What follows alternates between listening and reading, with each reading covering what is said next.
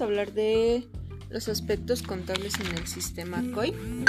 Antes que nada debemos de saber que este, pues tenemos que tener un sistema para ingresar, pues anotamos nuestro usuario, nuestra contraseña y entonces nos vamos a lo que es este a la página inicial.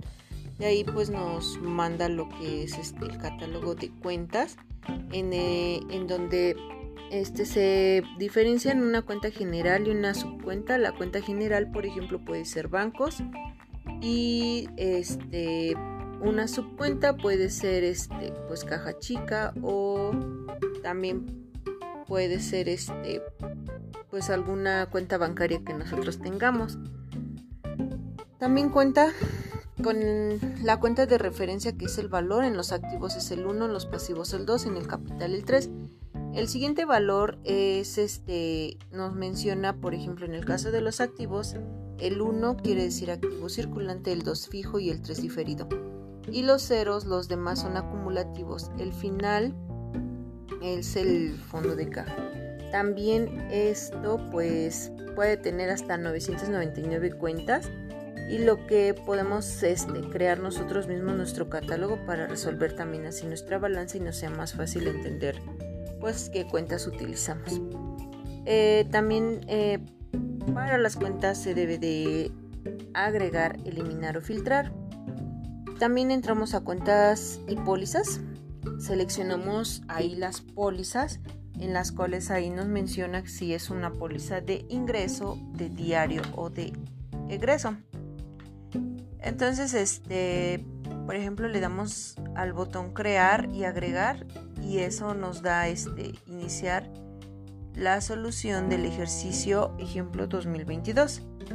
Em, en diario pues se anota por ejemplo un concepto y pues siempre nos va a mandar una póliza que es, inicia siempre con el número 1.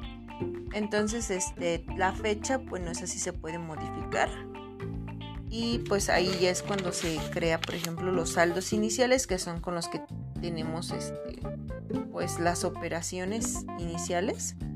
Y por ejemplo ahí pues se puede meter a caja en el parte del debe ya que es un activo y podría ser a lo mejor otro ingreso este podría ser de bancos no entonces ahí ya se inicia con saldo de x cantidad.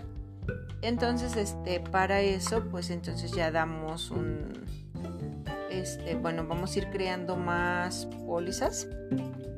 Y, por ejemplo, en la póliza de ingresos, pues escribimos el concepto. Y, por ejemplo, si tenemos una cuenta de almacén, pues está abonaría y en caja chica, pues cargaría. Esto debe de ir cuadrando porque si no también las pólizas no nos permiten avanzar. Entonces, este, después, por ejemplo, en una póliza de ingresos es cuando pues hayamos vendido mercancías, o sea, algo que esté entrando de efectivo o de dinero hacia nuestra empresa. Entonces podemos tener a lo mejor una cuenta de almacén, este, también una cuenta de caja y pues esto se cada vez que nosotros terminemos una póliza le damos grabar o con el F3 y pues en automático se guarda. También en la póliza de egreso también podemos poner que vendimos mercancías por X cantidad. Entonces, este podríamos poner la cuenta de almacén que esta iría abonando y clientes iría cargando. Entonces, este, también tenemos, por ejemplo, las de egreso, que es, por ejemplo, cuando pagamos este mercancía con cheque o compramos mercancía. Entonces ahí podremos utilizar la cuenta de almacén que puede ir cargando y el banco pues abonando porque estamos pagando. De ahí este le damos grabar y una póliza de ingreso también es, por ejemplo, que un cliente nos haya abonado o nos haya pagado. Entonces, por ejemplo, utilizamos la póliza de ingreso y pues podemos hasta incluso tener una cuenta de, del cliente que nos debía y entonces eso va este en el a ver por qué porque le estamos restando al cliente y en el banco pues iría en el debe ya que este pues está entrando dinero a nuestra empresa. Este y así sucesivamente hasta completar todas las pólizas que sean necesarias por pues por mes. Después de ahí le damos este pues este, grabar a todas y para verlos eh, pues le damos salir. También este todas las pólizas y podemos seleccionar los saldos iniciales los egresos los ingresos filtrarlas y pues ahí se va determinando todo lo que nosotros quizás para corroborar o para observar si estamos bien entonces todo podemos hacer. Después este por último nos podemos ir a la balanza de comprobación que esto es también en un periodo de clasificar también la podemos imprimir o ya sea este exportar en PDF a algún archivo o simplemente a, a una carpeta de trabajo que nosotros tengamos. Entonces este en automático pues ya sea que la imprimamos o que la mandemos a guardar entonces esa póliza este pues la podemos mostrar en lo particular. Si son chicas pues serán menos hojas. Si son muy largas esas pólizas pues realmente serían este de más hojas. También este bueno eso es en lo que corresponde a lo del COI. También tenemos lo que es el registro de honorarios.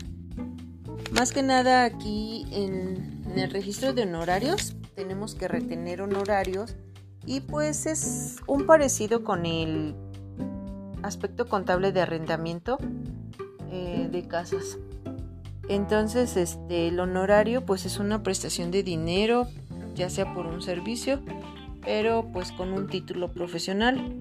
Y también este se compone de, eh, por ejemplo, tendríamos la ley del ISR en la fracción 1A, en el artículo, perdón, 1A en la fracción 2. El, por ejemplo, si tenemos, no sé, un honorario de 10 mil pesos, bueno, pues eso es lo que nos dice. También en, el, en lo que es, bueno, lleva una, un IVA acreditable que es del 16%.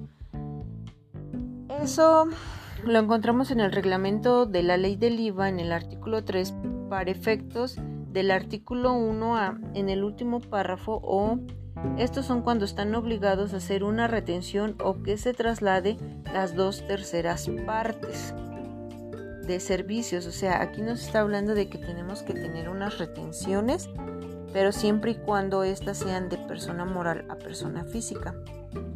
Y también este pues siempre se va a hacer una provisión, ya que pues todavía no es un pago, solamente estamos como que este, provisionando.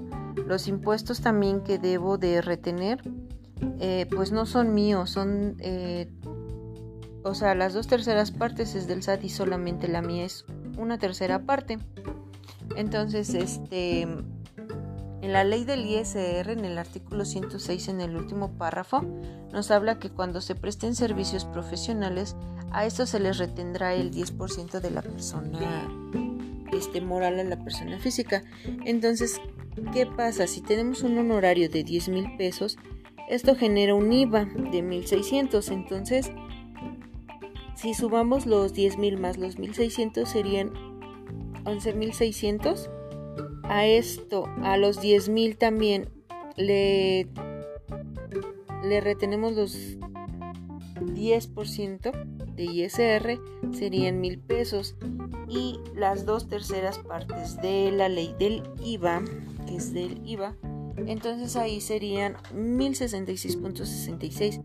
Entonces, para saber el total, tenemos honorarios más IVA, nos da un igual a 11.600, menos el 10% de ISR, menos las dos terceras partes del IVA, tenemos un total de 5.533.34.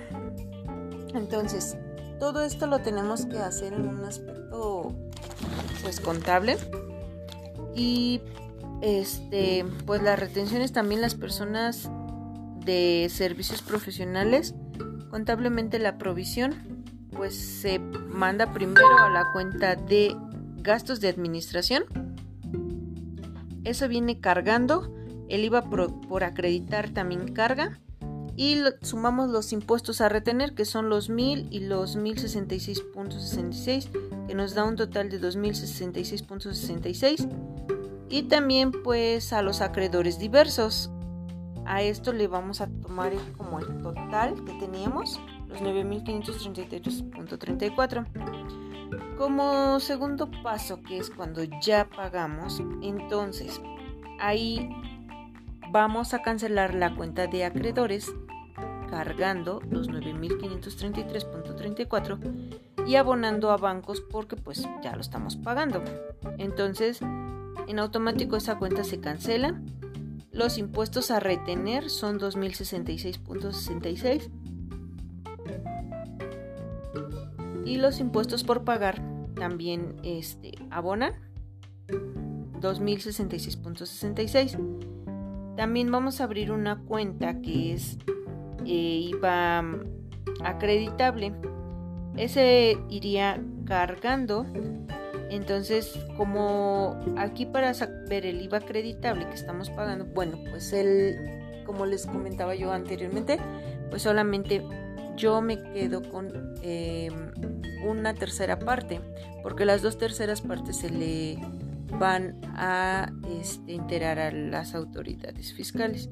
Entonces son 533.33 y abona a IVA por acreditar 533.33, lo que esa cuenta también queda este, pues con esa cantidad. Y pues ya vamos a pagar, el acreedor se queda este, pues saldada, los impuestos se vuelven a enterar y se abre una cuenta de impuestos por pagar. El IVA pues ya lo pagué y lo debo de acreditar y pues eso sería todo. Gracias.